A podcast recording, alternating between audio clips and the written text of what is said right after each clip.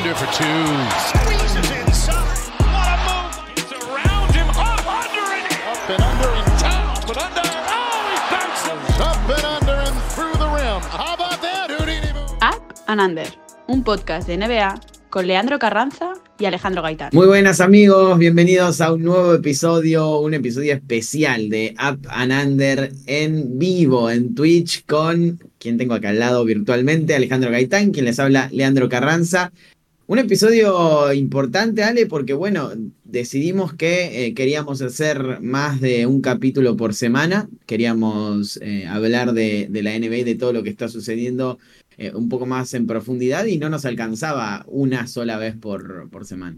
Sí, demasiada actualidad, demasiadas cosas están sucediendo cada noche partidos, lo que es increíble porque yo creo que al menos hasta finales de mayo va a haber partidos cada noche. Cada partido es virtualmente una final para muchos equipos, especialmente para aquellos que ya están en el cuarto o quinto partido de la primera ronda de playoff y a partir evidentemente de las semifinales de conferencia. Así que sí, necesitábamos una segunda hora a la semana para hablar de lo que está pasando en la actualidad. Y creo que este, este programa va a ser más eh, analizar lo que está pasando y en el otro igual seguiremos centrándonos en una historia, en, un equipo, en, una serie. Y este eh, repasando todo lo que está sucediendo, que todavía tenemos ocho, eliminatorias. Y lo que pasó ayer, porque creo que es el mejor día posible como para poder repasar algo de actualidad. Eh, primero, Dos actuaciones históricas, una principalmente, ya vamos a hablar y creo que vamos a dedicar gran parte de la, del, programa a eso. Segundo, gracias a todos los que se están sumando. Obviamente vamos a estar leyendo los mensajes y, reaccionando al chat, porque esto es en vivo y es la gran diferencia que hay con el podcast.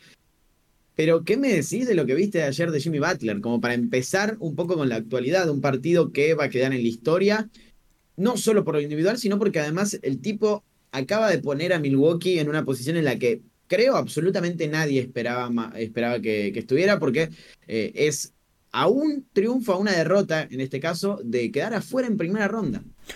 Lo de ayer, eh, el término se utiliza muchas veces, pero lo de ayer es una actuación generacional. O sea, lo de ayer de Miami eh, fue un partido mediocre. Y tienes un señor que se llama Jimmy Butler que cogió una franquicia entera, se la puso en la espalda y jugó el mejor partido de su carrera. El mejor partido que seguramente un jugador de la historia de Miami Heat ha jugado nunca en un momento tan importante como los playoffs y que le ganó al mejor récord de la NBA con Giannis y que los tiene al borde de la derrota. Y realmente veo muy complicado. Puede pasar, ¿eh? Pero veo muy complicado que Miami pierda tres partidos consecutivos. Eso es lo que ha hecho Jimmy Butler. O sea, conseguir que el máximo favorito al anillo, en cuanto empezaron los, los playoffs, esté a un partido de caer eliminado. Y ni hablar de que, bueno, es lo que decías vos, a ver, uno se fija las estadísticas, eh, supongamos que no vio el partido, lo vimos ambos, eh, supongo que la gente que está acá en el chat también la vio, pero 6 de 16 de Bama de Bayo, 4 de 13 de Gabe Vincent, 1 de 4 de Highsmith, 3 de 7 de Lowry, 4 de 5 de Caleb Martin, que creo que fue el único que lo acompañó un poco en cuanto a la eficiencia. 3 de 5 de Duncan Robinson, 2 de 6 de Kevin Love, 0 de 1 de Max Struz. Es un partido mediocre del resto, o sea, es un partido en el que la única forma que tenía Miami de ganar era que apareciera Jimmy Butler en todo su esplendor. Y apareció, apareció en una forma en la que eh, ya lo, hemos visto jugar porque esto no es algo nuevo. Jimmy Butler lo ha hecho en unas finales de la NBA, por ejemplo, contra Los Ángeles Lakers, lo ha hecho en finales de conferencia contra los Celtics, lo ha hecho en, en todas las instancias de playoff prácticamente pero no es lo mismo, no es lo mismo a, lo que vimos ayer. Yo creo que es la mejor actuación que hemos visto de, su carrera por, por, lo que implica, porque sí, las otras eran unas finales, eh, era un triunfo para acercarse al menos a, pelear por el título, pero en este caso venían no de underdogs, lo siguiente, y, que sea de esta manera que terminan eh, poniendo la serie 3-1 con él tirando del carro de esa forma sin que sus compañeros lo ayuden, porque la realidad es esa, no lo ayudó absolutamente nadie. Es increíble. Nosotros solemos decir que es un deporte de equipo y, es algo real. O sea, el básquet se gana en conjunto, al igual que cualquier deporte de equipo. Pero, ¿puedo aceptar que esta vez me digan que Butler les ganó solo los Bucks? Sí, porque había mucha gente que hablaba de Spoelstra. Y, sí que igual tiene un porcentaje bastante mayor que el resto de los compañeros de Jimmy Butler. Pero es que ayer el 85% de la victoria es de, es de ayer, ¿eh? O sea, podemos hablar si quieres de la, de la tercera victoria. Pero ayer es de Jimmy Butler. Y por ejemplo, en el chat varias personas comentan como que hay más error de los Bucks, como en el caso de los Mavericks eh, con, con, los Warriors en 2007. Para mí, el takeover que tiene Jimmy Butler a partir. ya en el primer cuarto, que mete 22, si no me he equivocado y luego ya, en el último cuarto, es que estamos hablando que lo estaban defendiendo Drew Holiday, Giannis Antetokounmpo, Brook López, que son tres jugadores que perfectamente podrían ganar un Defensive Player of the Year en su carrera. Y que no había manera de frenarlo. Y es verdad que Jimmy Butler es un jugador que tiene silbato bonito, por decirlo así. Es un jugador al que eh, siempre le han pitado bien los árbitros. Pero es que ayer, de, de, media distancia, en la pintura, el triple que tira al final en la cara de Drew Holiday en contraataque, o sea, no tiene sentido. Es increíble. Ese, ese triple es em, de, Stephen Curry. O sea, es de un jugador que normalmente tiene el triple como su principal virtud. Y estamos hablando de alguien que no toma triples normalmente, que puede llegar a terminar varios partidos sin, sin lanzar un solo triple. Eh, ayer, bueno, lanzó 8, raro en él, porque no, no, no, es algo normal para, para su juego. De hecho, si vamos a las estadísticas de esta temporada, está promediando 1.6 lanzamientos por partido. Y ayer lo tomó con una naturalidad como si supiera que iba a entrar. Y lo sabía, yo creo que lo sabía. Porque lo sabíamos también nosotros. Sí, sí, e-, era esa sensación que te da eh, un jugador cuando está en trance, pero no cualquier jugador. Esos jugadores que vos sabés que, que pueden llegar a hacer historia. a ver, eh, LeBron en su momento en ese juego 6 contra los Celtics, eh, Kobe en, alguna serie de playoff. Eh, lo mismo vimos con Curry en las finales pasadas, el Jordan, o sea, podemos ir más allá en el tiempo, muchos jugadores que entran en ese ritmo, esa dinámica que te hacen creer que cualquier cosa va a ir adentro y termina yendo adentro porque son tan buenos que lo logran. Pero lo de Jimmy ayer es increíble, es realmente increíble. Lo decías vos, 22 puntos en el primer cuarto, 21 en el último, como acercando a su equipo al, partido, porque recordemos, el arranque del juego fue eh, muy bueno de Milwaukee. Uh la rompió, eh, bueno, Jennings terminó con un triple doble, pero digo, el dominio era de Milwaukee, terminaron ganando ese cuarto y Butler fue la única razón por la que los, eh, Miami se quedó en, el juego. Y luego en el último, como para también sentenciar el pleito, mantener a su equipo a flote y, ganarlo. Es increíble, realmente es increíble porque tuvo que competir contra el, su rival, contra él mismo y contra sus compañeros en cierto punto. Ahora, ¿crees realmente que la serie ya está sentenciada? No, realmente de todos los que están 3 a 1 abajo, Creo que Milwaukee es seguramente el equipo que más opciones tiene de remontar. Pero te diría que tiene un 12, 15, 20 como mucho por ciento de remontar. Primero, y creo que es un tema que tenemos que hablar, por Janis. Porque ayer, no sé si lo leíste, pero había un periodista español que estaba en el partido de Miami y que dijo que Janis después del partido tuvo que recibir, eh, tuvo una deshidratación, tuvo que venir una ambulancia, tuvo que atenderle que Milwaukee tuvo que esperar tres horas hasta mm, poder salir del pabellón por el caso Giannis, que lo sacaron por otra mm, puerta para que la prensa no lo viera, y que incluso llegaron a Milwaukee ya cuando era de día, en Milwaukee. Volaron a las 2 de la mañana, llegaron eh, cuando ya había salido el sol en Milwaukee. Claro, físicamente eso no es lo mismo, pero nos da la sensación que Giannis estaba forzando y que no estaba para jugar el partido y que realmente ha jugado 11 minutos de esta serie al 100%. También hay que tenerlo en cuenta eso. Pero los Bucks, recordemos que dominaron el segundo partido con muchísima facilidad. Con muchísima facilidad.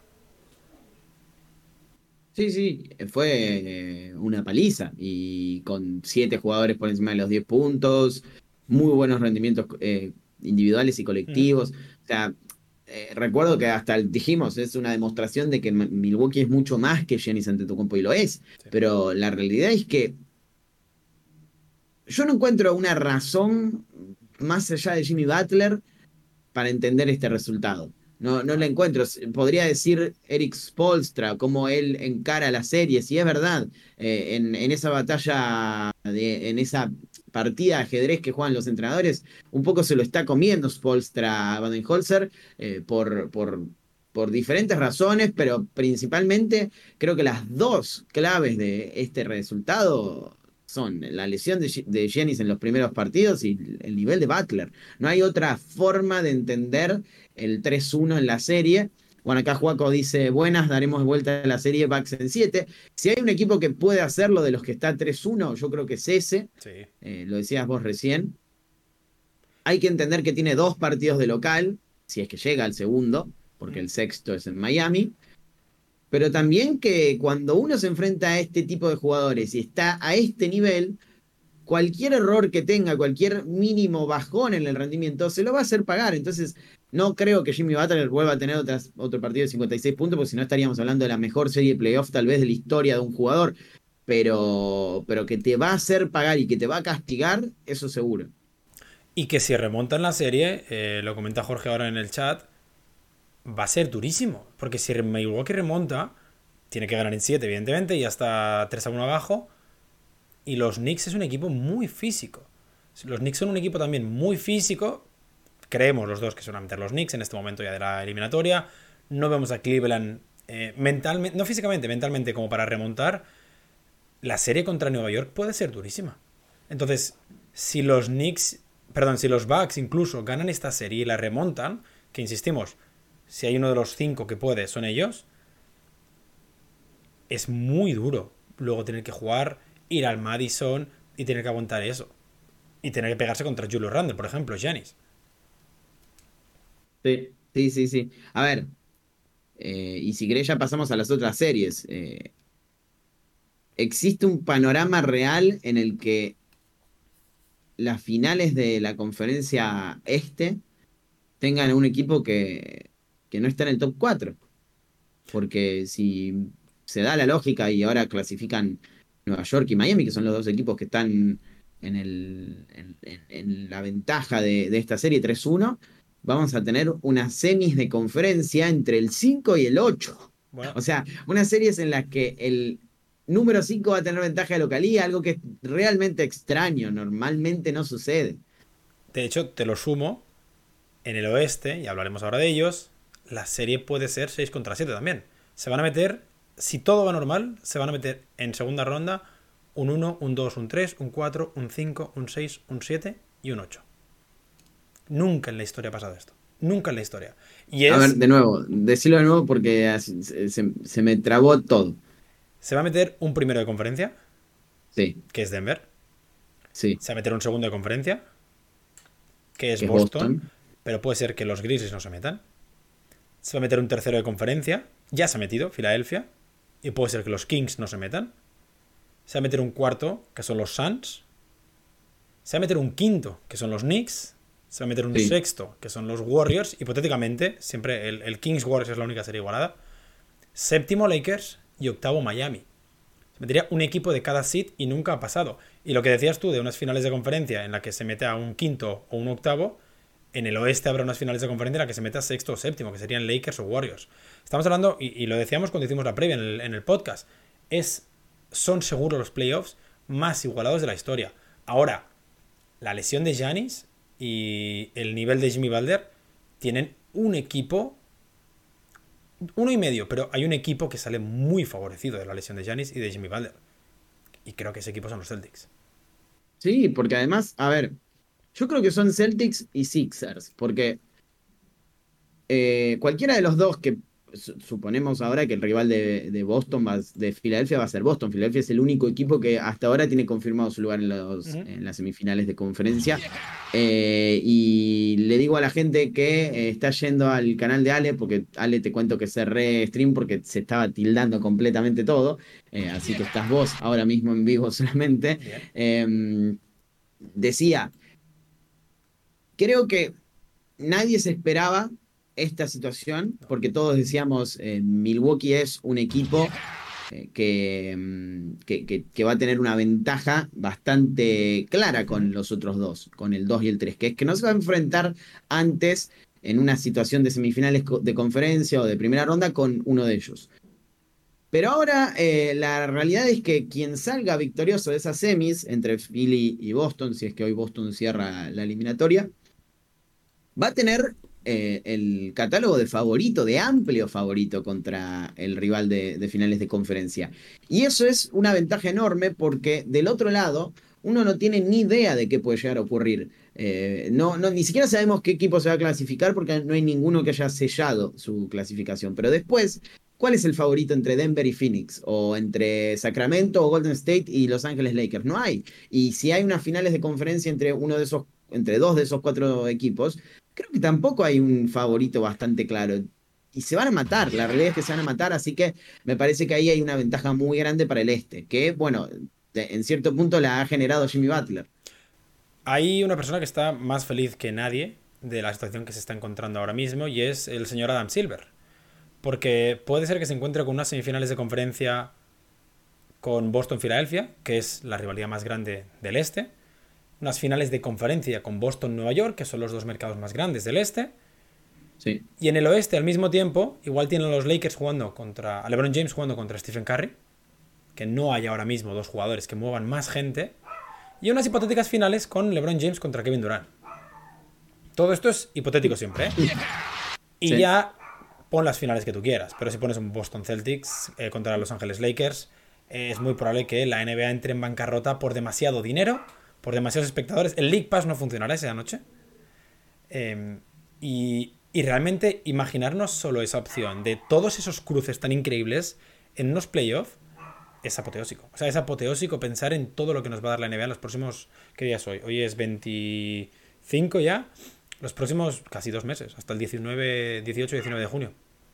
Sí, sí, sí. Y mm, uno puede pensar, bueno, queda eliminado el uno del este en primera ronda. ¿Cómo puede llegar a ser tan. tan o sea, en, la previa, en, la, en los papeles, que quede eliminado el mejor récord de la NBA, es difícil de sobrellevar para la liga. Pero es una temporada tan atípica que no es tan extraño como si sucediera en otras eh, campañas, porque lo decíamos, si hay, hay una realidad eh, que es que nunca hubo tantas chances de que un equipo de play-in pudiera pasar de ronda. Yo lo pensaba más por el lado de, Los Ángeles Lakers, eh, porque me parecía que la diferencia que había entre un equipo y el otro, entre Memphis y los Lakers, es muy pequeña.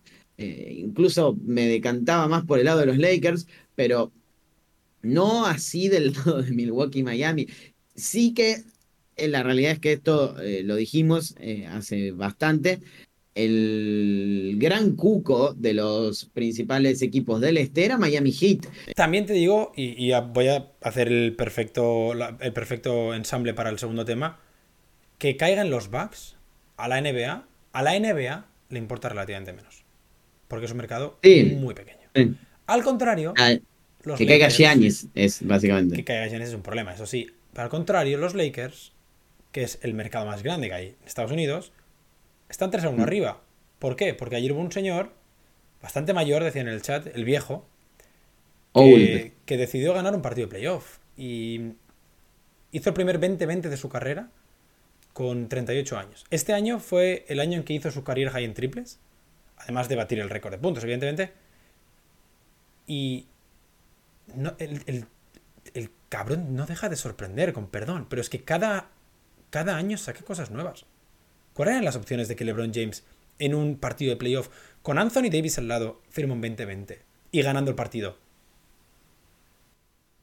Estuvo a tres asistencias además del triple doble, o sea, 22 puntos. Y a tres décimas de hacer historia.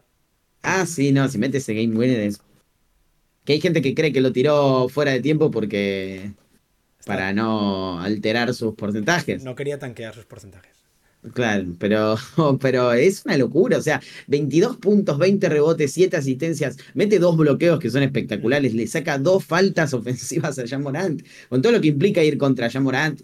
Eh, en, esas situaciones que te puedes comer el póster de tu vida. No, va y pone el cuerpo a sus 38 años y saca la falta como para eh, decirle a la gente que no defiende, que piensa que no defiende, eh, mirá, mirá todo lo que estoy haciendo también en ese costado. 20 rebotes, 20 rebotes. No lo hacía nadie esto desde Jack, un 20-20 en los Lakers. Es una locura y además nos estamos olvidando de una parte importante, que es metió la canasta para forzar el overtime. O sea, él fue el que se hizo cargo de empatar el partido y de forzar el overtime. Y en el overtime también metió una canasta de clutch para sentenciar la serie. Entonces, el, juego, perdón. Y la serie. Eh, y, sí, podríamos decir que la serie tendríamos que ver cómo responde Memphis, pero es el que menos eh, seguridad me genera de los tres que está de, de, los cuatro que están 3 a 1. Es el que menos seguridad me genera. Mm. Eh, los Clippers. No, de los que están 3 a 1 abajo. De eh, Minnesota. Ah, tenés razón, tenés razón, tenés razón, Minnesota. Pero de los que tienen opciones, de los que tienen opciones, claro, claro. sí que es. Estaba pensando en eso. Estaba pensando en Milwaukee, Cleveland eh, y Clippers. Sí, de esos sí que te lo eh, compro, sí. Sí, sí, sí, sí, es verdad, es verdad lo que decís. pero, a ver, puede pasar, seguramente puede pasar. Ya Morant hizo un partido histórico en el juego 3 y puede volver a tener otro, otra actuación fenomenal. Ayer Desmond Bain jugó muy bien, pero se los están comiendo. O sea, yo creo que los momentos buenos de los Lakers, los momentos dominantes en donde ellos imponen las condiciones, son muy, muy, muy superiores a los buenos momentos de Memphis. Es como que aunque Memphis tenga algún lapso de dominar el partido, sigue estando bajo el, bajo el, control de los Lakers. Y que la serie la, la marcan las bajas de Memphis también, en parte. O sea, no contar contra Anthony Davis, con Steven Adams y mm, Brandon Clark, y luego encima perder a Jamoran por eh, que fue partido y el final del primer partido, igual un partido solo, creo que ahí e-, en ese momento es cuando nosotros dimos a los Lakers como favoritos, principalmente por las bajas, principalmente por las bajas. Porque si no habrían sido dos equipos igualados, creo que Steven Adams no se valora lo suficiente la labor que tienen estos Grizzlies. El problema es que se han dejado dominar. El problema es que en el primer partido eh, Anthony Davis domina, en el tercer partido Anthony Davis domina y ayer, eh, si bien Anthony Davis no tuvo estadísticamente un gran partido, eh, fue un factor muy, muy importante y otra vez aparece, si no Anthony Davis, LeBron James. En ese aspecto, los Lakers están siendo muy superiores y es como que a los Grizzlies les están faltando alternativas ofensivas. Especialmente ayer, que creo que el banquillo eh, combinó para muy pocos puntos, jugó muy poco, son un equipo que durante la temporada regular son profundos y que no están utilizando la profundidad de banquillo. Un problema que, por ejemplo, ha tenido Doc Rivers muchas veces en su carrera y que se les está notando cansados, eh, mental y físicamente. Sí, sí, sí, es muy clara la diferencia de, poder eh, en el sentido de que tienen a los dos mejores jugadores de la serie, no tienen bajas por ahora los Lakers, eh, y los Grizzlies tienen bajas muy, muy puntuales en, lugares de la cancha que necesitaban cuerpos y físico como para poder tratar de frenar a Anthony Davis. Creo que la clave de este juego siempre ha sido él. O sea, cuando Anthony Davis está bien, probablemente los Lakers ganan. Cuando está mal, pierden, salvo cuando aparece LeBron. Entonces, la clave ahí es también, también está en eso. Si, si, si tu eh, supuesto mejor jugador de la serie o más importante de la serie, porque claramente todos conseguimos que en que LeBron es el mejor jugador de los Lakers, eh, más allá de que tenga 38 años, Anthony Davis es el más importante o el que tendría que dar un paso hacia adelante. Eh, si tu mejor jugador en la serie no aparece y el segundo que tiene que dar la cara es LeBron James, creo que tenés una ventaja por encima del resto y ayer se notó. Em, ahora, vamos a decir algo de, del señor que habla eh, más de lo que juega, porque la realidad es que la, serie de Dylan Brooks es histórica. No, sí, es histórica, no, no llega a ser em, ni mala, o sea, es inexistente lo que ha hecho Dylan Brooks. Yo creo que a los, a los Grizzlies les hubiese eh, servido que lo suspendieran un partido. Ayer escuchaba a, creo que era Zach Lowe decir, o Tim Bontemps, perdona, decir que los Grizzlies intentaron traspasarle por eh, OG Anunobi en febrero y que no lo consiguieron, pero que lo intentaron mover. No debería sorprender si este verano mueven a Dylan Brooks, porque por contrato y rendimiento es la pieza que tienes que mover. Vas a mantener a Desmond Bain, evidentemente vas a mantener a Jamoran. Si hay que hacer un cambio, se tiene que hacer en esa posición. Y, y creo que el problema de que tu jugador de menor rendimiento hable tanto especialmente critique a un señor que seguramente como mínimo es el segundo mejor jugador de la historia, igual no es buen plan de partido. O sea, igual no es buena idea enfocarte en eh, cabrear al que muchos consideran el mejor jugador de la historia de la NBA. Sí, como eh, lo de Verse, es como, me parece que te equivocaste de, oso en este caso, eh, hubiese sido por otro lado, pero la realidad es que eh, uno piensa, bueno, pero LeBron no lo mató, no, no, no metió 56 puntos como hizo Jimmy Butler. El tercer partido lo perdieron por eso, creo. Básicamente lo perdieron por eso. El arranque de los Lakers, así de dominante, reventando el juego, porque la realidad es que terminaron ganando por el juego, por el primer cuarto los Lakers. Después se desmoronaron, pero, pero el primer cuarto termina definiendo el partido y ese primer cuarto es en, en el 99% por las palabras de Dylan Brooks. Lo fueron a matar en el, desde lo colectivo sin que LeBron tuviera que anotar 60 puntos o más o lo que sea. Eh, y lo sacaron de la cancha, literalmente sacaron de la cancha al rival y fue en parte por lo que dijo Dylan Brooks. Eh, me parece que es el combustible que necesitaban los Lakers para volver al Crypto Arena, para jugar playoffs de nuevo en su cancha contra toda su gente, o con toda su gente, mejor dicho, eh, y el estadio completo después de tanto tiempo.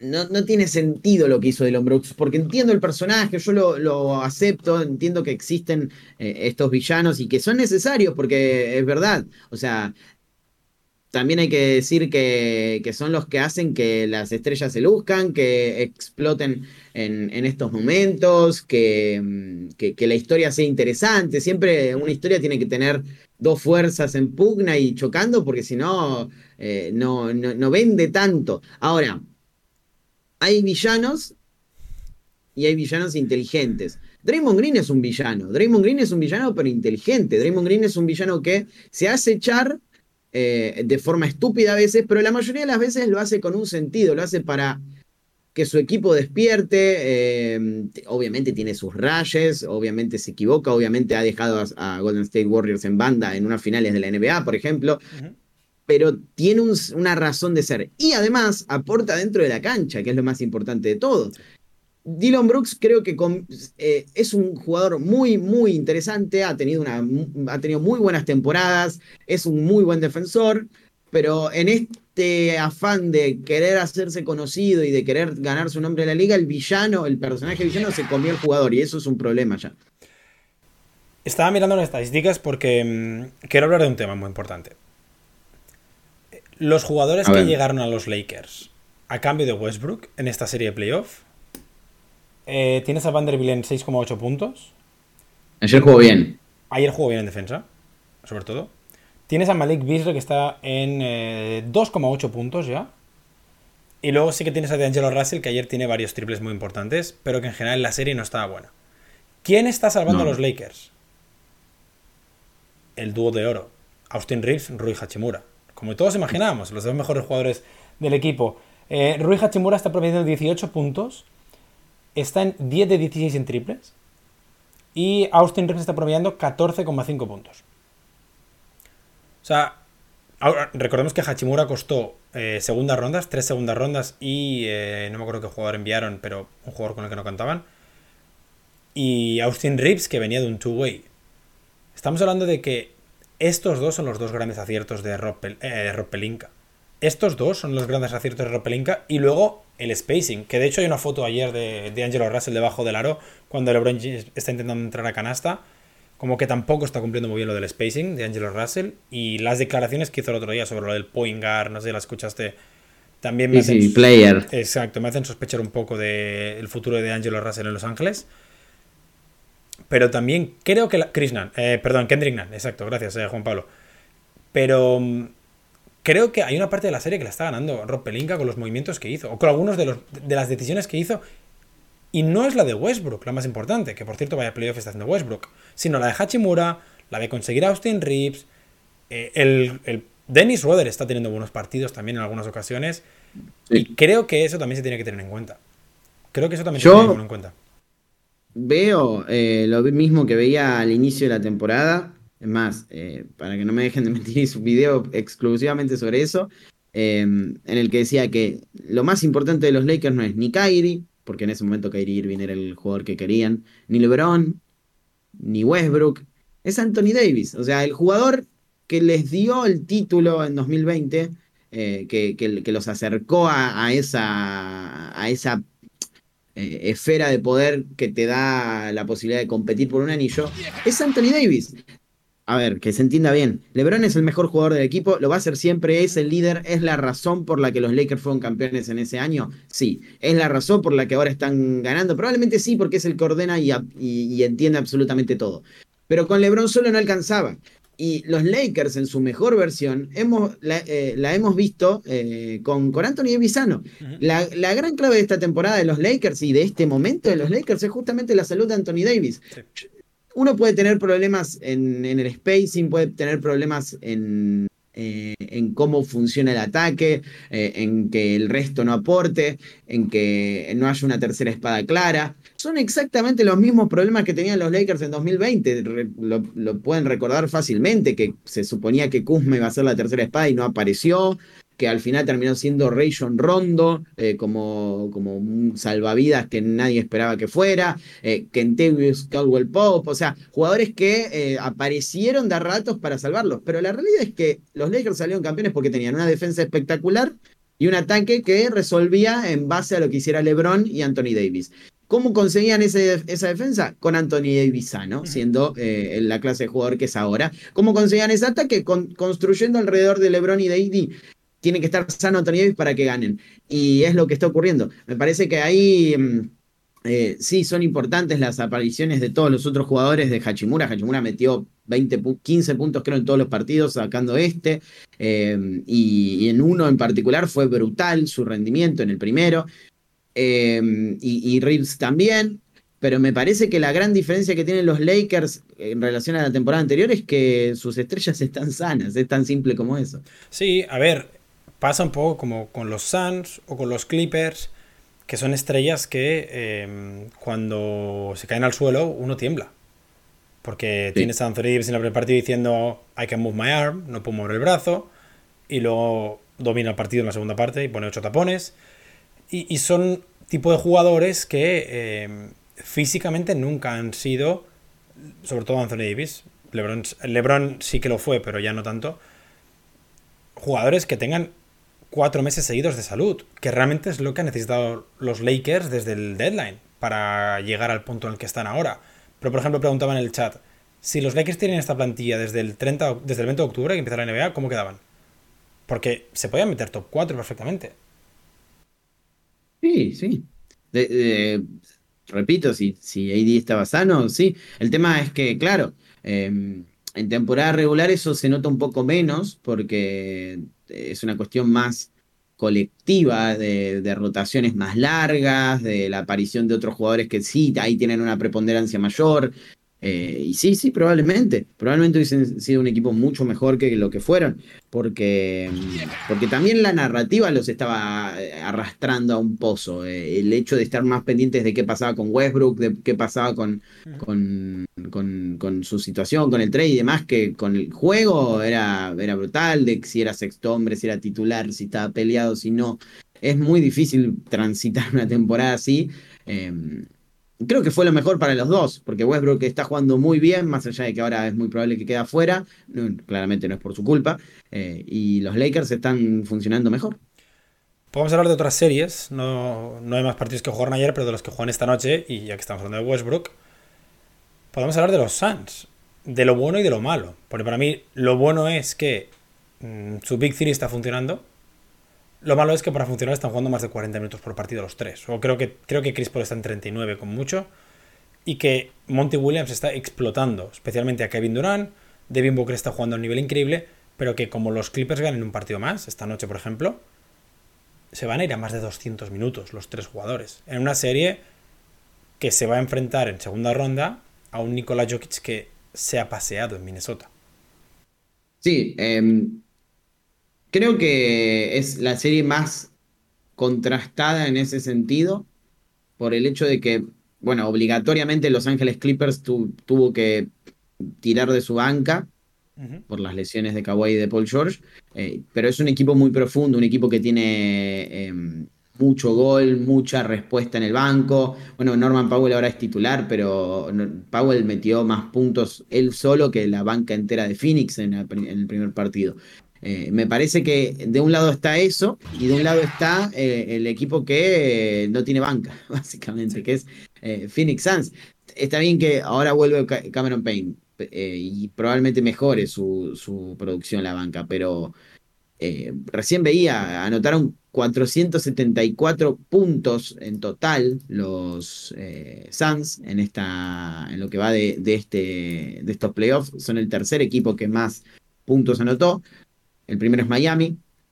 ¿Por qué será, no? Miren lo que son los números. Booker 139. Kevin Durant 111. Torrey Craig 62. DeAndre Ayton 59. Chris Paul 53 y después no hay ni un jugador de la banca que acumule más de 20 en toda la serie. O sea, 19 de Okogi, 15 de Biombo, 8 de Lee, 4 de Landale, 4 de Shamet y después listo, se acabó. Es eh, el abismo absoluto. ¿Cuánto crees que le va a afectar? Eh, no, no, no, sé si el hecho de los minutos, sino el, el enfrentar a un equipo que a diferencia de Los Ángeles Clippers, sí tiene una estrella sana, o dos, podríamos decir, y sí tiene banco. O sea, es la combinación de ambas cosas. Sí, además en estos playoffs han encontrado la fórmula perfecta con Aaron Gordon de 5, que creo que está siendo un proyecto muy interesante, especialmente contra, contra Gobert y contra, contra Towns.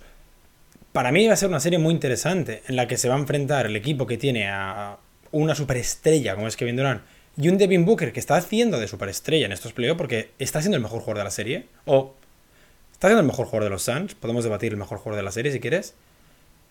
Y luego en el otro equipo tienes un Nikola Jokic que está a años luz del segundo. Y yo quiero llamar Murray como si fuera mi hijo. Pero la realidad mm. es que Nikola Jokic es muchísimo mejor que cualquier otro jugador.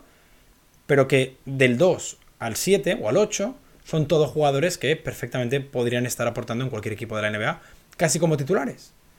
Y en ese aspecto, esa lucha de cuando salgan los. Eh, suplentes de Phoenix, es cuando realmente se va a ver qué equipo es superior. También es verdad que los Nuggets, cuando se sienta Jokic, son un equipo muy diferente. Y el net rating sin Nikola Jokic es. Eh, creo que era menos 16 en temporada regular y en playoff debe ser una cifra parecida.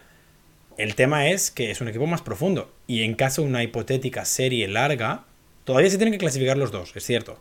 Pero si se encuentran y es una serie larga, a Kevin Durant le puede pasar factura, a Devin Booker le puede pasar factura, a Chris Paul, porque son tres jugadores que siempre han tenido problemas físicos. Son tres jugadores que siempre han tenido problemas físicos. Y que es normal que en playoff, especialmente Chris Paul y, Kevin Durant, tengan un pequeño esguince, unas molestias en el cuádriceps, eh, un golpe en la cadera, COVID, en el caso de Chris Paul. Lo que, lo que realmente eso igual lo puedes tener contra estos Clippers, que les falta Kawhi y Paul George, porque si hablamos de lesiones, los Clippers somos campeones en las lesiones, pero contra los Nuggets es un problema ya. Porque recordemos que son el mejor equipo de la conferencia oeste, y por algún motivo lo son. Y uno de los mejores quintetos titulares de la liga. Entonces, eh, tenés eso, tenés el hecho de que tienen la mejor eh, banca de la historia con Jokic eh, como líder, porque es la más profunda, la más completa, la más equilibrada. Em, ahora, mientras sigan sanos y mientras no se lesionan, el quinteto de los Suns es imparable. Es un equipo que eh, con los minutos eh, que están en cancha sus estrellas, que hasta ahora son prácticamente todos, te pasa por arriba porque saca una ventaja bastante grande. Y teniendo a Booker en este nivel, es prácticamente imposible defenderlos, porque en esos momentos en los que se despierta el señor Chris Paul, que son no los, los más, pero sí eh, algunos que terminan siendo determinantes, no hay forma, no hay forma, porque no hay, no hay manera. Te metió 45 puntos de Booker, 38 puntos de Booker, y Kevin Durant todavía está carburando, eh, regula su, su, anotación dependiendo de lo que necesite el equipo, hay veces donde se activa, hay veces donde no. Yo creo que mientras estén sanos son muy, muy difíciles de vencer. Ahora, es bastante, bastante complicado mantenerse sano si tus estrellas, con, como decías vos, historial de lesiones, juegan 44 minutos eh, o de 40 para arriba. Nos preguntan si el quinteto titular de Denver es el que tiene mejor net rating. Eh, no. Creo que en temporada regular era el segundo, detrás del de Golden State. Sí, sí. Pero el de Golden State no sé si llegó a jugar suficientes partidos como para ponerlo en, la lista.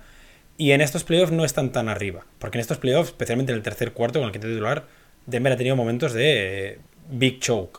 Eh, los Timberwolves han sido mejores en todos los terceros cuartos. Pero es un quinteto que eh, durante el tiempo que han estado juntos ha demostrado que son muy, muy fuertes.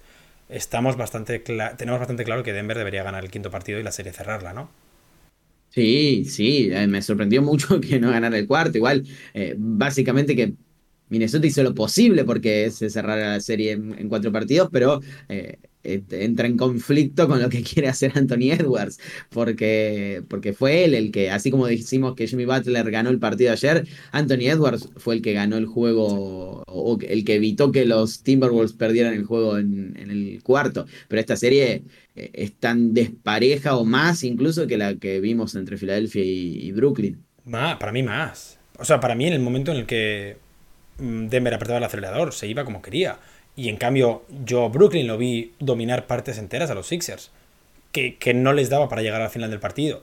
Pero, pero para mí las dos series más desparejas siguen siendo Hawks y, Timberwolves contra Boston y contra, contra Denver en ese aspecto. No hay mucho más tengo, Dime. Tengo un dato. Dale.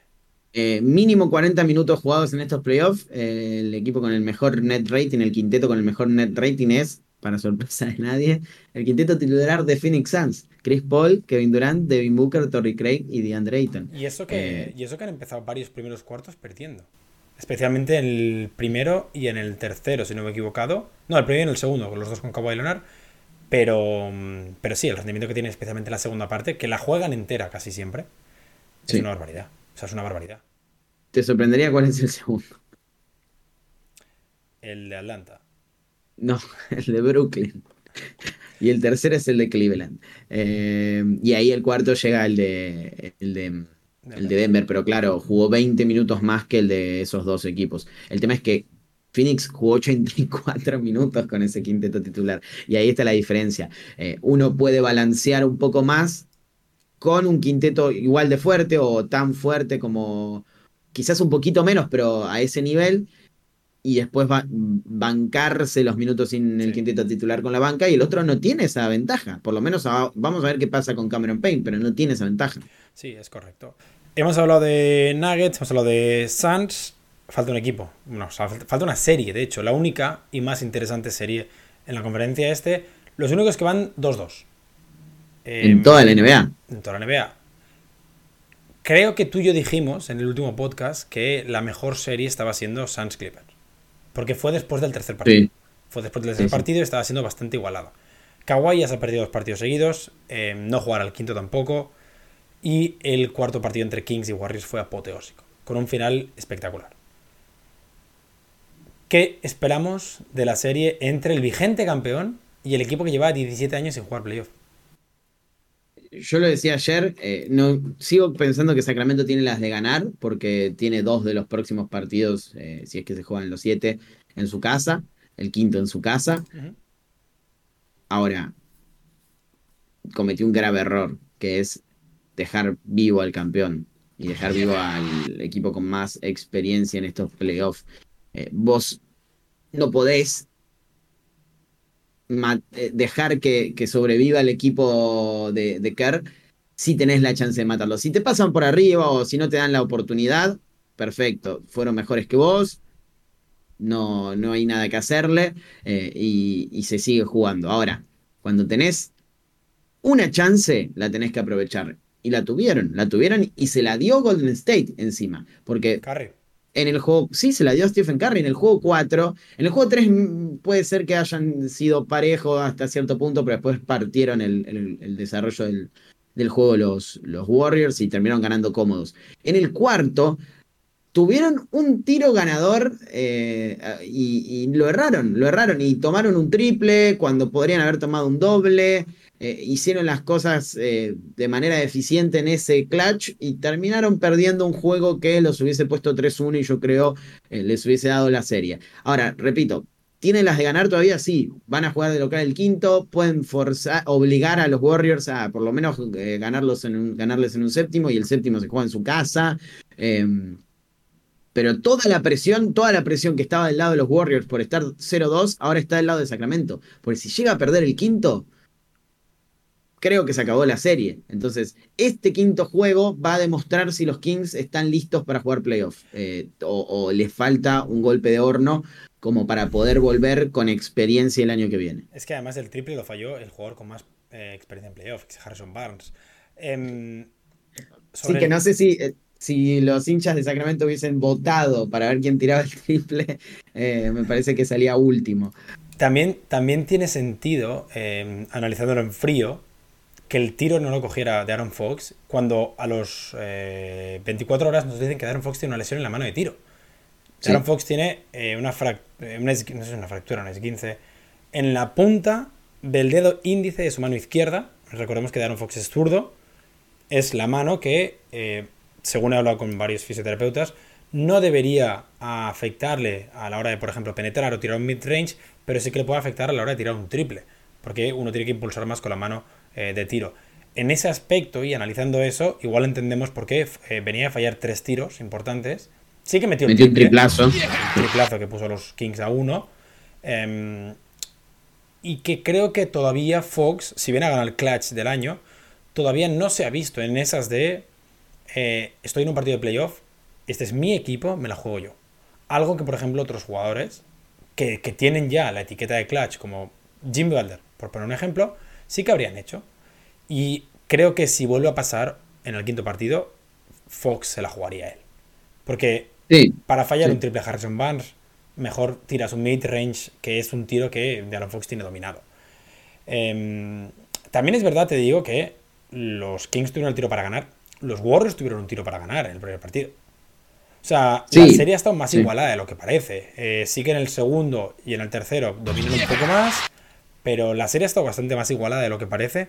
Y realmente en el quinto puede pasar cualquier cosa. A mí, si me preguntas, si me preguntas qué quiero que pase, quiero que gane Warriors el quinto, pero que Sacramento gane el sexto. Es lo más. Es lo, o sea, yo creo que si Golden State gana el quinto, se lo lleva puesto en el sexto. Pero. Pero. A ver, volviendo a lo de Fox, coincido que fue. A ver, fue una mala decisión no, no haber atacado el aro, para mí.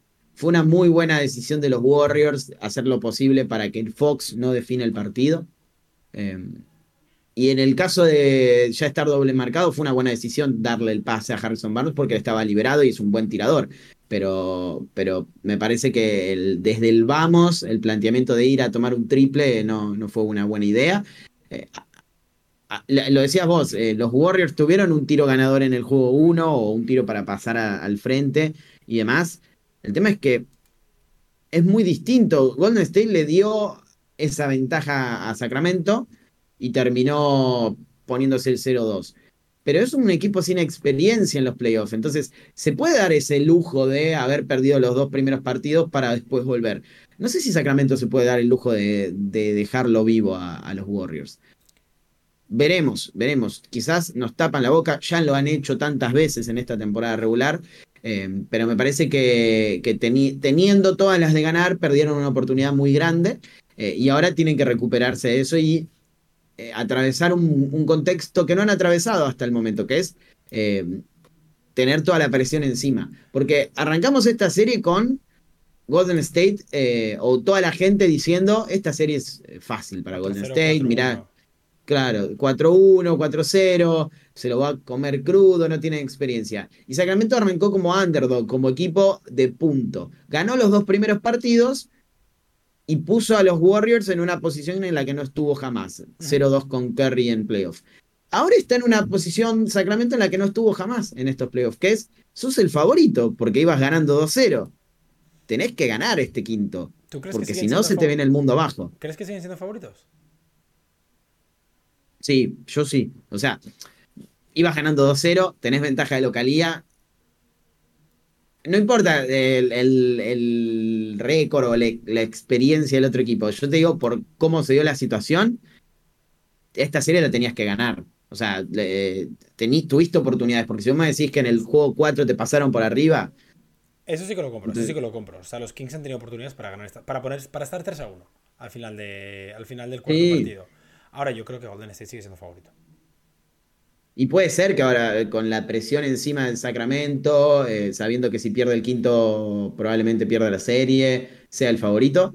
Pero si gana el quinto, ¿qué, qué pasa? Porque ahí va a haber un séptimo o potencialmente un séptimo Te- te- te tiro en el Golden ¿eh? One Center. Equipos que han ganado los dos primeros partidos en casa.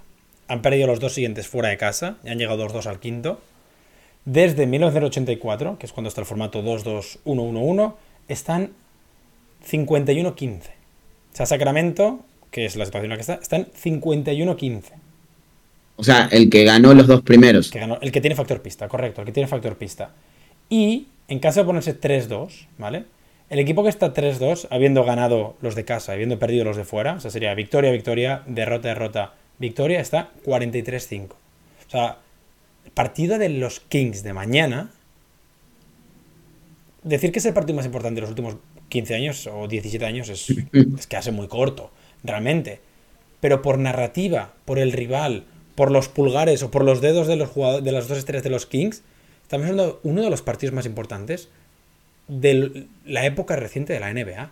Porque puedes eliminar al campeón, puedes eliminar a la gran dinastía del siglo XXI en primera ronda. Por primera vez en el oeste, además. Sí, o sea, va contra. Va contra el. contra la historia de, de una dinastía, como decías vos. Es una serie espectacular, porque además, eh, del otro lado tenés a Mike Brown, ex asistente, asistente perdón, de los Warriors, eh, Harrison Barnes, que pudo llegar a ser el principal villano, el jugador más odiado eh, por la franquicia de la Bahía, ex eh, jugador también. Eh, lo de Sabonis, o sea, Sabonis no pudo ser factor y los Kings lo están notando, porque por más que hayan ganado dos partidos, no están jugando de la misma manera que jugaban en, temporada regular. Eh, y, en gran parte justamente por eso, porque Sabonis no está siendo factor y es De'Aaron Fox el que toma más decisiones, Monk el que toma más decisiones. Se están basando tanto en el juego perimetral, que bueno, Mike Brown lo decía en la conferencia post partido, están atacando tanto el aro y, y él dijo eh, eh, begging for fouls, eh, tratando de, de conseguir faltas todo el tiempo, que un poco perdieron la esencia de lo que eran los Kings de, de Sí. temporada regular. Mérito de Draymond Green y de Kevin Looney, que están frenando a, a Domantas Sabonis. Y una cosa que me ha sorprendido mucho que es la transición defensiva de los Warriors, porque es un equipo bastante veterano, que no me imaginaba que iba a correr tanto en defensa, pero que están bajando a defender muy rápido. Los Kings, lo, lo explicamos en el podcast, son un equipo que ataca más rápido y el que te genera una defensa más lenta. O sea, el que, te gen- el que, el que tiene una defensa más lenta porque te genera tu tiro en más de 15 segundos y los Warriors los están sacando de su ritmo. No, no se puede decir que los Kings han dominado eh, el ritmo del partido. Igual lo hicieron al final del primero, en ese partido al final de Aaron Fox, cuando gana el partido. Mm. Lo hicieron igual eh, por momentos en el segundo partido, pero no ha habido un momento en que tú digas los Kings han dominado la serie. O sea, yo creo que más bien se ha jugado al ritmo de los Warriors. Sí, sí, sí. Creo que el único problema que tuvieron los Warriors en el control del juego fue que dejaron que los dos que el- tres de los tres de los cuatro partidos llegaran al clutch con chances. Porque ahí Sacramento sacó una ventaja claramente. En dos le salió mal porque ganaron los Kings. En el cuarto estuvieron a un tiro de ganar los Kings.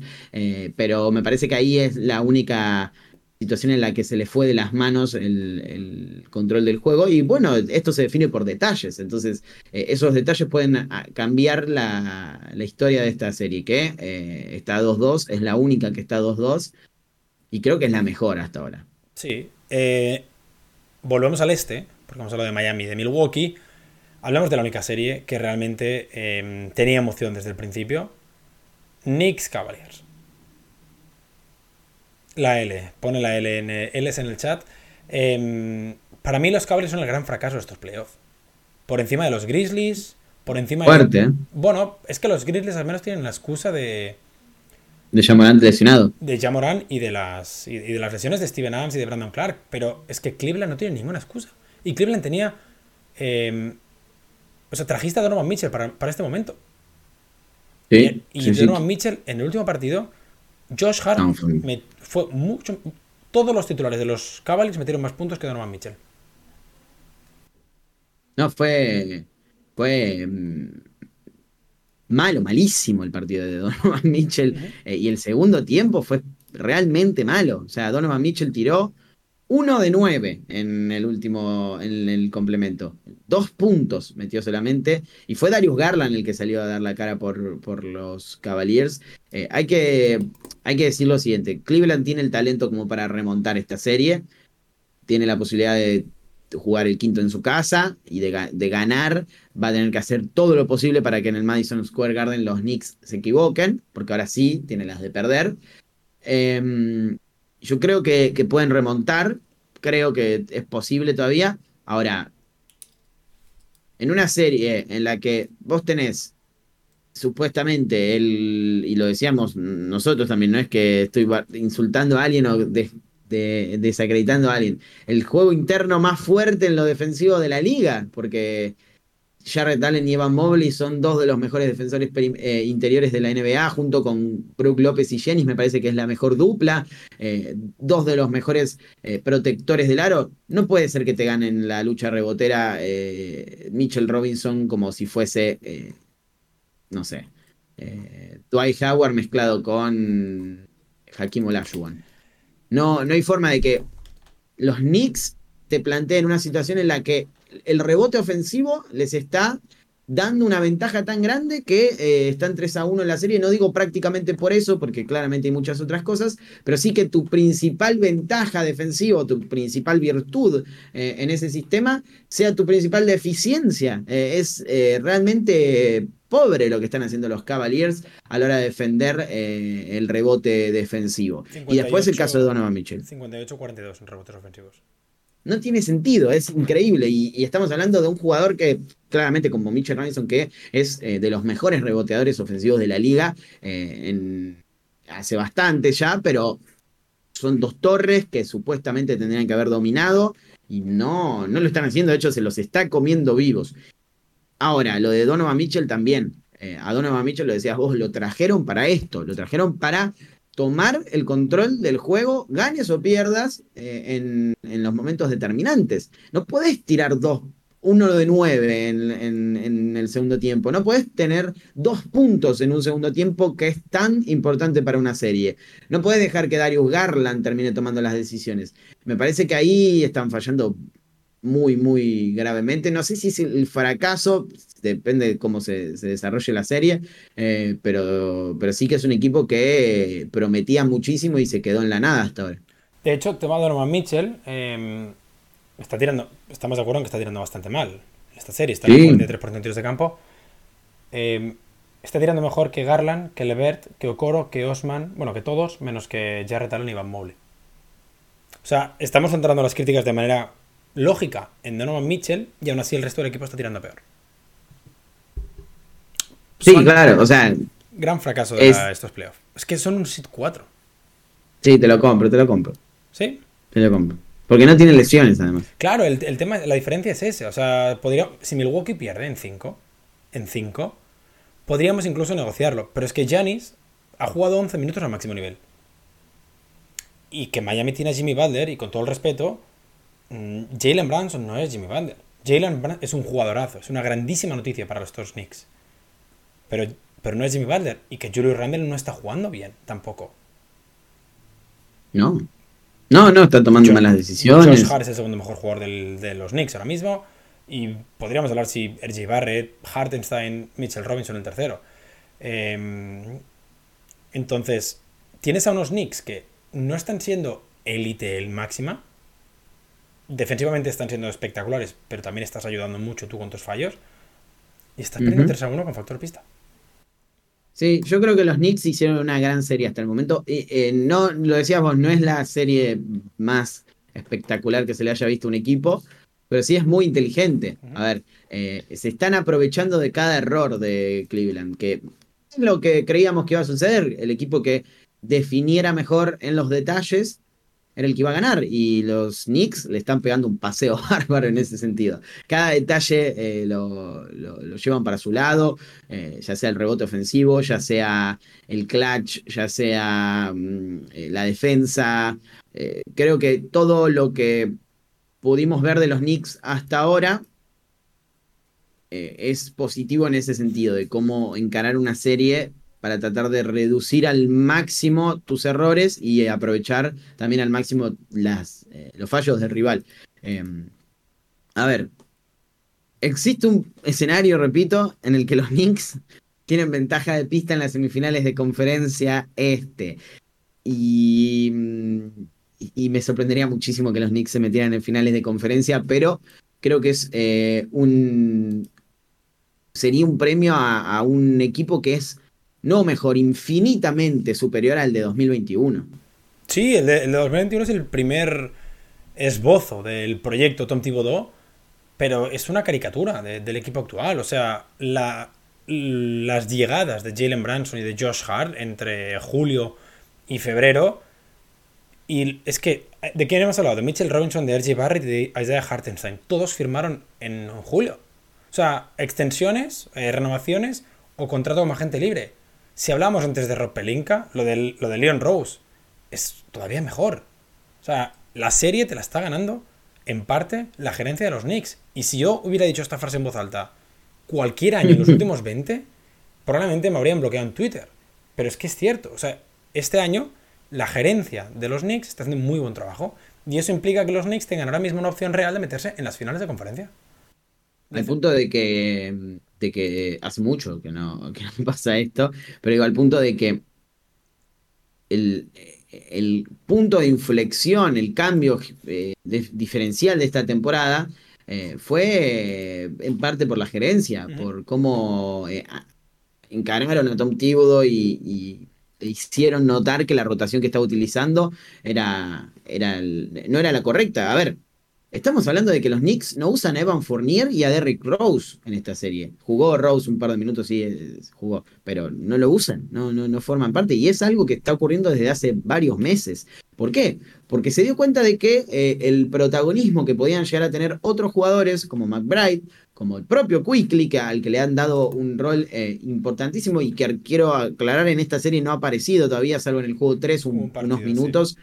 Eh, no, no, ha tenido un buen rendimiento, eh, de hecho tiró 0 de 4 en el, en el cuarto, eh, y, Quickly es, no digo el segundo mejor jugador ofensivo de, de, los Knicks, porque claramente Randall tiene sus días en los que parece Michael Jordan, pero sí que es el, un candidato al sexto hombre del año y el revulsivo que tiene el plantel. Y capaz de generarse a sí mismo, que eso es muy importante. Claro, claro, eh, y, de suplir un poco la ausencia de, Branson cuando Branson descansa, de tomar decisiones no tan eh, caóticas como las que toma, o caóticas pero bien encaminadas como, como a diferencia de lo que hace Randall.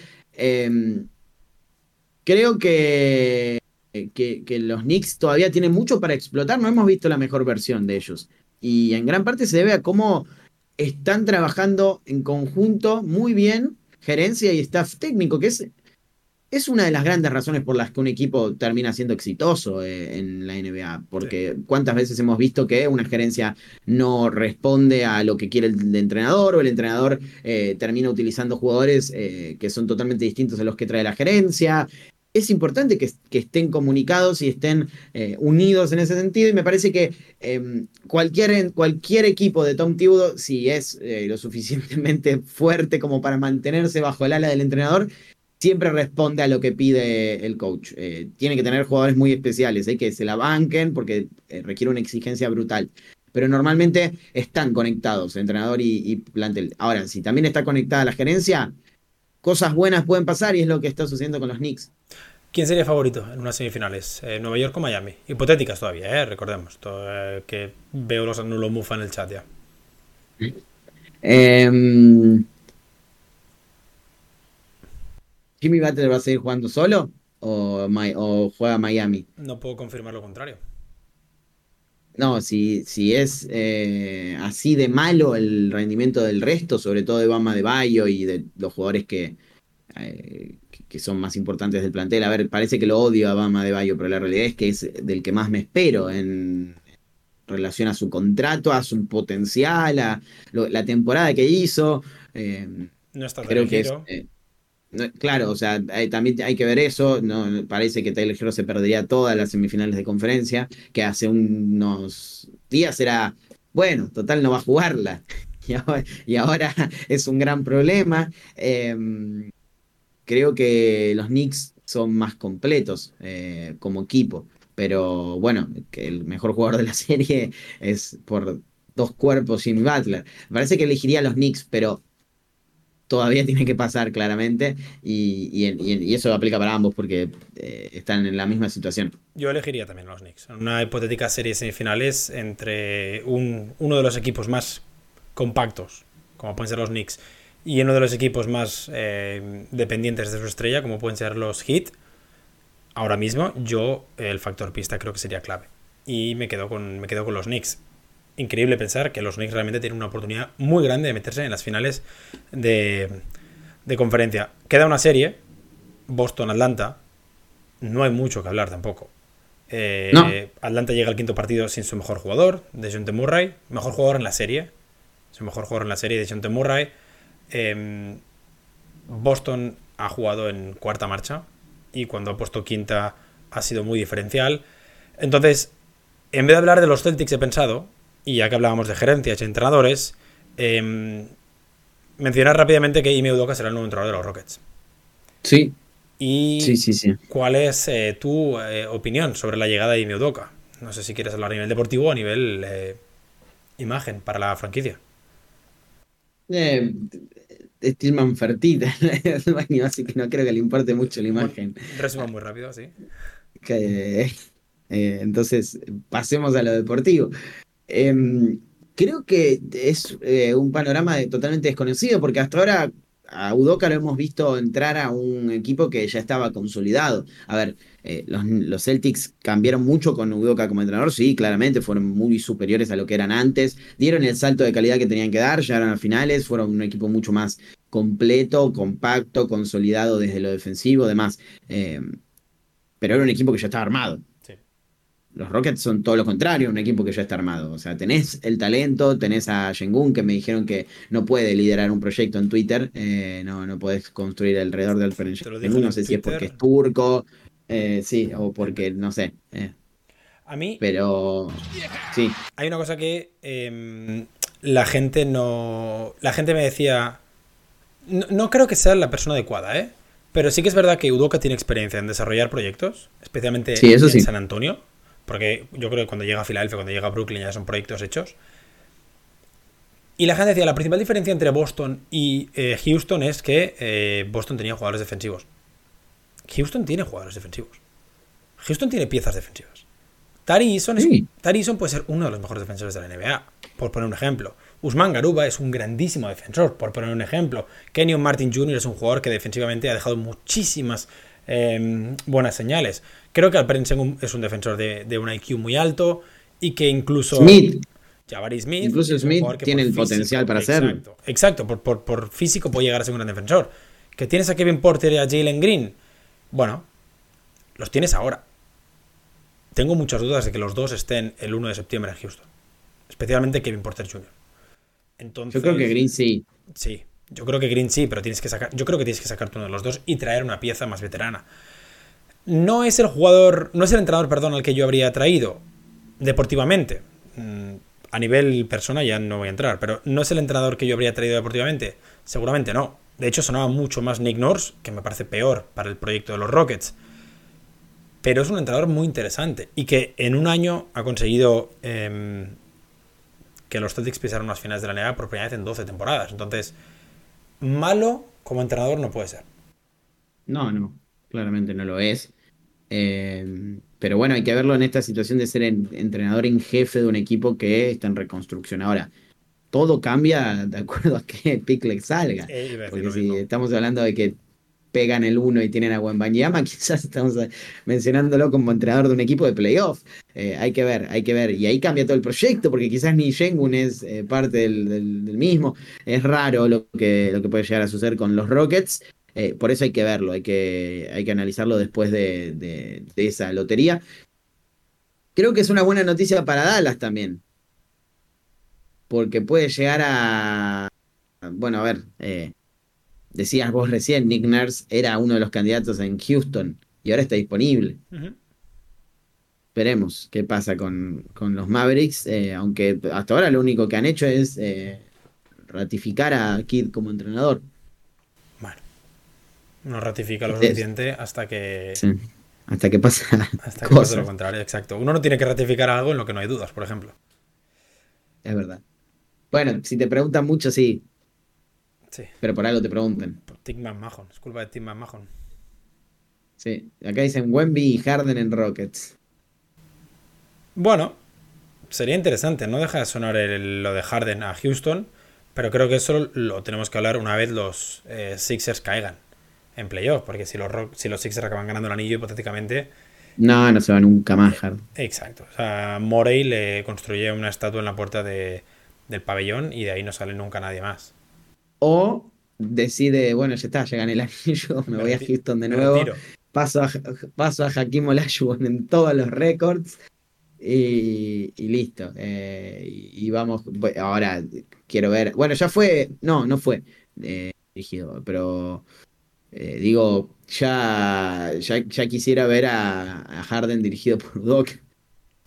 Dicen que tenía muy buena relación en Brooklyn. ¿Sí? Tenían muy buena relación en Brooklyn. Entonces eh, va a ser interesante. Va a ser interesante ver qué jugadores consigue Udoka. Porque tiene muy buena relación de, con todos los jugadores que pasan por San Antonio. Con todos los jugadores de Boston, de Brooklyn, de Filadelfia y del Team USA, recordemos. Sí. Entonces eh, puede ser un, un factor importante en la agencia libre. Sí. A ver, Houston es un mercado grande, aunque no sea tan atractivo como otros. Sí, Houston es, creo que es la octava metrópoli más grande de Estados Unidos. Entonces, en ese aspecto, eh, además es un estado donde no hay impuesto estatal, si no me he equivocado. Entonces, a nivel taxativo, es interesante firmar por los Rockets si eres un jugador que busca mucha plata. Y muchos números. Pero bueno, depende del proyecto y de la seriedad que le dé Udoka al mismo. Eh, también, repito, todo va a depender de Wemby o no, porque supongo que muchos querrán jugar con Wembanyama si, si es que sea la situación. Veremos qué sucede con eso. Pero bueno, eh, ya arrasamos con todas las series. Sí, em, yo creo que para cuando hagamos el siguiente episodio, que recordemos será a final de semana y será episodio normal, eh, podcast Sí. normal, ya tendremos varias series decididas. Entonces ya podremos Sí, hacer alguna debería. previa de las semifinales. Deberíamos, al menos tres. Dos. Una en el este y una en el oeste. Denver. Denver, Boston. Denver Suns y Celtics Lake. Ah, con- series, series- confirmada. sí, sí, series de semifinales confirmadas. Sí, sí, sí, dos, dos. Eh, porque claramente, es, eh, aunque los Lakers ganen, van a tener que esperar. Y, y en el caso de, de Miami. Miami y de los Knicks va para largo, me parece. O sea, no creo que... A ver, si Miami y Nueva York ganan el quinto de visitantes, yo ya no sé qué, qué pensar de esto. Eh, nos preguntan, el Sixers Celtics en Boston empezaría el sábado. Si gana Boston hoy Ah, claro. y si gana Boston el jueves, creo que es, eh, ya se irían hasta el lunes. Así que hay calma. Habría que ver qué pasa en el caso de Knicks eh, Heat, por ejemplo, porque ahí cambiaría la ventaja de localía, la tendrían los Knicks, arrancarían de local, pero hay que ver también, eh, no tengo ni idea, si hay algún aspecto de, de que el Madison se esté usando para los playoffs de la NHL, eh, como po- por ejemplo pasó con el Crypto. Eh, es todo un tema, es todo un tema. Mientras mi perra hable la la mm, la puerta y se mete. Una amiga. ¿Hay? Hay playoff. Hay primero, ¿hay playoff de Hay NHL? playoff. Sí, están El- jugando. eh, De hecho, están jugando además el derby de Nueva York. Eh, New York Rangers contra New Jersey Devils. Y el sábado hay partido en el Madison. Sábado 29. Sí, pero el sábado igual no van a empezar. No. Yo creo que la serie entre los Knicks, si Milwaukee o digamos que los dos van a 6, yo creo que empezaría el día 1. ¿El día 1 o el día El 2? prim- No, el di- Dudo que empiece el domingo. Igual empieza el domingo. Y pu- puede ser, puede ser. Puede ser. Es que ¿cuándo es el sexto? Es que el sexto es... No, pero el sexto es el jueves, ¿no? El sexto es el. El viernes. El viernes. Sí, no podría empezar el, el fin de semana. Pasaría el miércoles. Empezaría el miércoles, porque el. No, pasaría el Uf. martes, al martes. O sea, el 2. No, el 3. Sí, porque el. No, no, no, el 2, el 2. El 2. Ah, el lunes, ve- el lunes, entonces. Exacto, perdona, sí, porque 20. No, no, no. No, no, el martes, el martes. el martes es 2, claro. Exacto, porque Boston es 29 y 1. Entonces así tienes una serie cada día. Claro. Sí. Vaya liada de fechas. Y, ¿eh? no, sí, lo de los playoffs y comparando en, com- eh, en paralelo con la NHL, no sé si es muy buena idea que digamos. ¿eh? Bueno, leía mucha gente que decía, por ejemplo, Kevin O'Connor decía de pasarlo a- el arranque de la temporada a diciembre, como para poder evitar todo esto. Pero, A mí me va muy bien que en verano no me jodan, ¿eh? eh, claro. Para los que Sí. tenemos verano en, en junio, julio, agosto, me refiero. Claro, es verdad. Bueno, Sí. primer especial en directo. Espero que la gente le haya gustado. Gracias a todos los que se han unido, gracias a todos los que han seguido el canal, gracias a los suscriptores, que no he podido decir nada porque estábamos grabando. Ahora más. Sí, sí, sí, ahora catarata de suscriptores, ¿no? Necesitamos. Sí, claro, claro. O sea, ahora eh, que vamos a sacar dos podcasts a la semana, necesitamos que la gente... Es obligatorio suscribirse. Eh, bueno, por ahora en el comentario están dejando buenos comentarios, así que nos alegramos que os haya gustado, chicos, y nos escuchamos otra vez el fin de semana. ¿Cuándo? Sorpresa. ¿Dónde? También sorprende. No, en Spotify. En Spotify, en Apple Podcast, en Google Podcast, en iVoox, donde sea que nos escuchéis. Hasta la próxima, amigos. Chicos, nos vamos, muchas gracias y hasta la próxima. Chao, chao.